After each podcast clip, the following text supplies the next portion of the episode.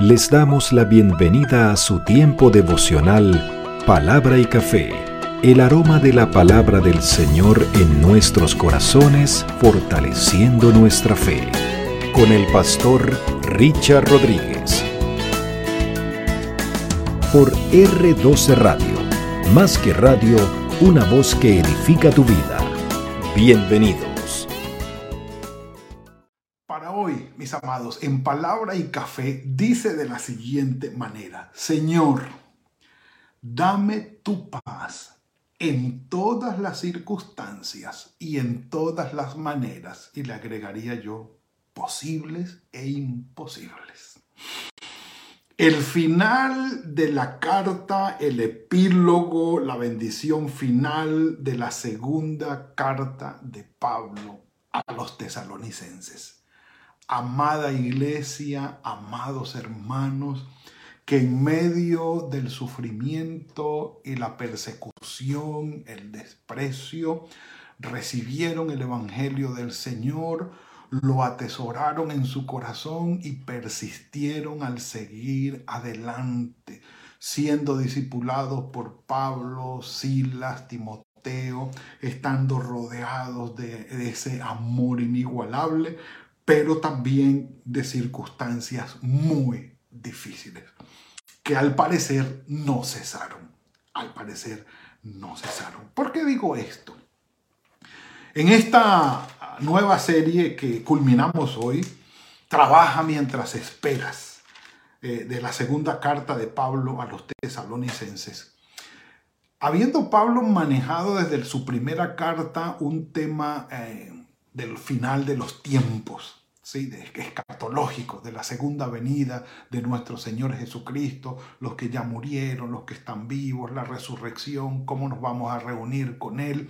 Luego después habla de lo que es la apostasía del hombre de pecado, que se va a sentar en el lugar de Dios, en el templo de Dios y exigir toda esta adoración, que nos mantengamos firmes, que no nos dejemos engañar, eh, porque van a ver que nos van a hacer milagros y señales portentosas. No, no, todavía no, todavía no. Y no es, y el Señor Jesucristo mismo lo dijo, después de todas estas series de, exhortaciones, les dice, bueno, aquellos que están eh, diciendo que el Señor Jesucristo está a las puertas, que ya, que ya, que ya, que ya, que ya, vendamos todo, no trabajemos, sino que exhórtenlos, el que no trabaje, que no coma, para que no anden de flojo por ahí metiéndose en, lo ajeno, porque el ocio es la madre de todos los males. Después de, dar exhortaciones puntuales, fuertes, radicales, amorosas, fraternales, Pablo se despide. Normalmente él usaba un amanuense para la escritura de la carta, él dictaba, y Lucas o los otros escribían, eh, en varios casos, en este caso fue igual, pero la salutación final es de su propio puño y letra. Y él lo dice aquí. Entonces, estas frases que vamos a leer ahora, o estos tres versículos que vamos a leer ahora, eh, son de la mano de Pablo y, él lo deja saber. Obviamente, pues en nuestra Biblia no, no, tiene ninguna diferencia de tener el manuscrito original, nos daríamos cuenta de la diferencia. Eh, de la, del tipo de escritura o más bien de la grafía eh, que utiliza Pablo. Eh, él escribía con letras grandes, eh, no era muy dado a la, a la, escritura, al parecer Pablo no tenía una muy buena grafía y utilizaba un amanuense por eso. Bueno, pero vamos al punto de hoy. Y dice, dice Pablo, y el mismo Señor de paz os dé siempre paz en toda manera. Vamos a hablar de esto, ya venimos. El Señor sea con todos vosotros. La salutación es de mi propia mano, de Pablo, que es signo de toda carta mía. Así escribo. Entonces, al parecer, la, la, la grafía de Pablo, es decir, la forma de sus letras, era particular, era muy, muy, muy particular. Pablo dice en, su, en esta carta que de él, de su propia mano, era su escritura. Y, en la grafía de Pablo podía distinguirse muy bien lo que él había escrito, porque pues su, grafía era, era diferente. Así que eh, les, contaba que la grafía de mi padre era eh, para distinguirla en las poesías que escribía y era, era muy especial. Entonces, Pablo dice, la salutación es de mi propia mano, que es signo de toda carta mía así escribo. De manera que la grafía de Pablo se podía distinguir sin, ningún problema. La gracia de nuestro Señor Jesucristo sea con todos vosotros. Amén. El don inmerecido de la salvación, del sustento, del cuidado, de la bendición constante por gracia, don inmerecido que sea para con nosotros constantemente lo dice Pablo al final. Pero Pablo cita, en primer lugar, en su despedida, cita al Señor Jesucristo como el Señor de paz, Adonai Shalom, Adonai Shalom, el Dios de paz, o Irene o Eirene, que es también paz o concordia en griego. Y esta parte sí que es muy importante porque tiene que ver con lo que el Señor hace en nuestras vidas.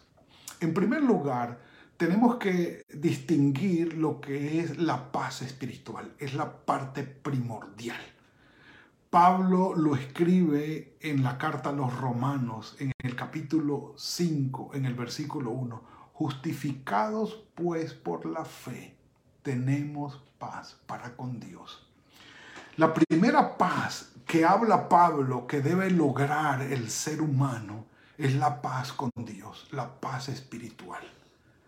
El perdón de nuestros pecados por la confesión y el arrepentimiento, de manera que podamos estar en concordia con Dios, de que, podamos estar en armonía con Dios, que no seamos contados como enemigos de Dios, que es un término que utiliza Santiago, ¿sí? que al tener amistad con el mundo nos constituimos en enemigos de Dios y, y es la parte opuesta entonces, uno de los temas que tiene que ver con la paz eh, eh, en Pablo es la reconciliación, y él lo dice, se nos ha otorgado el ministerio de la reconciliación y os rogamos, hermanos, por favor, reconcíliense con Dios. Entonces, cuando habla de la reconciliación con Dios, está hablando de poner la paz entre Dios y nosotros, porque el pecado nuestro ha puesto la enemistad entre Dios y nosotros. Cuando esa bendición espiritual es llevada a cabo, tenemos paz para con Dios por medio de nuestro Señor Jesucristo. Hay una segunda paz de la que habla Pablo y la menciona en Filipenses. Por nada estéis afanosos, sino sean conocidas vuestras peticiones delante de Dios con toda oración y súplica, ruego y acción de gracias. Y la paz de Dios, que sobrepasa todo entendimiento, guardará vuestros corazones y vuestros pensamientos en Cristo Jesús. Entonces, ya no habla Pablo allí de la paz, eh, de reconciliación espiritual entre Dios y nosotros, sino que está hablando de la paz que viene en las circunstancias de angustia, de preocupación, de dolor o de ansiedad. Podemos confiar en el Señor en toda circunstancia y tener su paz para con nosotros. Un café por eso, sí, Señor. Mm. Ahora, Pablo dice aquí, y el mismo Señor de paz os dé siempre paz en toda manera, en toda manera. Literalmente lo dice de esa forma en el griego, pero es interesante como, por ejemplo, la versión de Dios habla hoy eh, traduce que el Señor les dé la paz en todo tiempo y en todas formas. Que el Señor les dé su paz en todo momento y en cada situación. Nueva traducción viviente. La del lenguaje actual dice que el Señor les dé paz en todo lugar y en todo tiempo y los acompañe siempre. Y dice que el Señor les conceda su paz siempre y en todas las circunstancias. Entonces, eso nace de la paz con Dios. Si Romanos capítulo 5, versículo 1 se ha hecho realidad en nosotros, paz número uno, la número dos, que es esa paz que trae la oración, de saber que el Señor está a cargo de nuestras vidas, de saber que el Señor nos bendice, nos ayuda, que está en control de lo que nos sucede. Esa paz de saber que tranquilos, yo sé lo que estoy haciendo y puedo llevarlos a buen puerto, esa paz va a llegar. Y, y tiene que ser en ese orden. En primer lugar, paz con Dios, reconciliación, justificación por medio de nuestro Señor Jesucristo. Y de segundo, esa paz. Ahora, tiene que ver con número 626, ¿sí? Sobre aquella bendición sacerdotal, que el Señor alce sobre ti su rostro y ponga en ti paz. Ahora, si regresamos allí y esa paz de Dios esté sobre nosotros, que es la paz que el Señor Jesucristo, palabra de Dios hecha carne, eh, nos ofreció, como promesa, mi paz les dejo, mi paz les doy. Yo no se las doy como el mundo se las da. Entonces, no esperemos que haya paz como una ausencia de conflicto, como una situación tranquila, absolutamente serena, sin ningún disturbio, sin ningún sobresalto ni nada. No, es lo contrario, paz en la tormenta. Jesús dormía en la barca mientras el mar se embravecía cada vez más. Él dormía, dándonos con ese símbolo la enseñanza y la verdad de que Él puede concedernos la paz en medio de la tormenta. Y bendito sea su nombre, bendito sea su nombre. Para los que toman nota, quiero dejarles un regalo que he encontrado por aquí en cuanto a la paz, si quieren tomar nota, bien puedan. En hebreo, shalom, en griego, e Irene. No sé si usted conoce alguna señora, alguna mujer, alguna dama que se llama Irene. Bueno, e Irene. Eso viene de paz, concordia, ah, sí, armonía, tal. Shalom, plenitud, entereza, firmeza, incluso buenas relaciones con los vecinos. Salmo 28.3. Bienestar y seguridad. Eclesiastés 3.8. O la recompensa de una mente que permanece en Dios. Tú guardarás en completa paz aquel cuyo pensamiento en ti persevera, porque en ti ha confiado. Isaías 26, 3 está relacionada con el trato honesto y con la verdadera justicia, eso es cierto, Zacarías 8, 16, y es una característica sobresaliente del Mesías, príncipe de paz, Isaías 9, 6.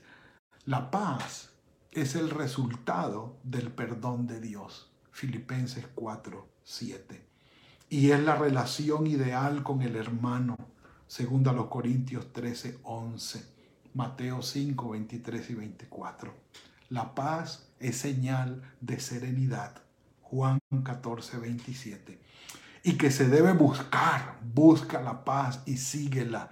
Esto no es así de fácil que me llegó y qué chévere. No, Hebreos 12, 14.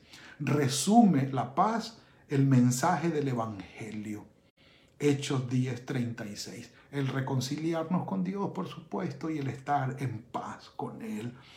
Es faceta, es una faceta del fruto del Espíritu. La, paz es una virtud de las nueve virtudes del fruto del Espíritu. Gálatas 5:22.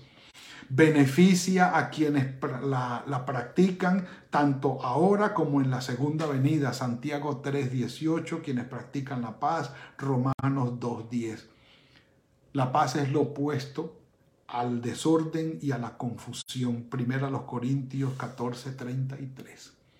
La paz es la presencia de Dios, no la ausencia de conflictos en nuestras vidas. Cristo trajo la paz, predicó la paz y Él personalmente es nuestra paz. Efesios capítulo 2, versículo 14 y siguientes. Mis amados, hablar de la paz de Dios es hablar de una paz divina, celestial y muy particular, muy diferente a la paz como ausencia de conflicto, ausencia de molestia, total tranquilidad que el mundo quiere proclamar hoy, lo cual es una utopía, no es cierto, no se logra. Jamás, por mucho tener, por mucho ganar, por muy amado que seas, por mucha fama, por mucho reconocimiento o poder que tengas, siempre habrá alguna circunstancia o circunstancias que te roban la paz o que van a estar buscando robarte la paz. No lo permitas, no lo permitas. Concentrarnos en el Señor, en saber que Él tiene el control y que puede utilizar esas circunstancias que nos roban la paz o que buscan robarnos la paz. Él puede convertir esas circunstancias para nuestra bendición, es lo que nos ayuda a tener paz en medio de la tormenta. Es algo muy, muy especial. Entender que nuestro Padre Celestial puede usar nuestras circunstancias de sufrimiento, de malestar o de ausencia de paz, de intranquilidad, para que precisamente nuestras vidas sean bendecidas. Entender que eso también está bajo el control del Señor y Él puede usarlo para cumplir sus planes y propósitos en nuestras vidas. Entonces, allí es donde se explica cómo en medio de la tormenta yo puedo tener la paz de Dios. Y es algo extraordinario. Pablo termina hablando de esto con énfasis especial, se nota, lo deja para el final, lo pone de una manera muy protocolaria, muy especial y el mismo Señor de paz os dé siempre paz en toda manera, porque los tesalonicenses lo necesitaban. Habían recibido el Evangelio en circunstancias muy difíciles de persecución y desprecio y peligro que todavía permanecían. De manera que era necesario que ellos comprendieran cómo la paz de Dios podía estar en ellos en toda circunstancia ser librados, ser bendecidos, ser ayudados, siempre, siempre. Mis amados, el llamado es para nosotros. Trabajemos mientras esperamos al Señor, ¿sí? Y trabajemos en todas las áreas que necesitamos, no solamente por lo material, lo que perece, sino también por lo espiritual, lo que perdura de manera primordial. Y que el Señor nos ayude a tener siempre en nuestros corazones esa paz que sobrepasa todo entendimiento. Señor, gracias por lo que nos has permitido recibir hoy. Tu misericordia ha sido sobre nosotros, tú has sido bueno. Bendito seas, Padre.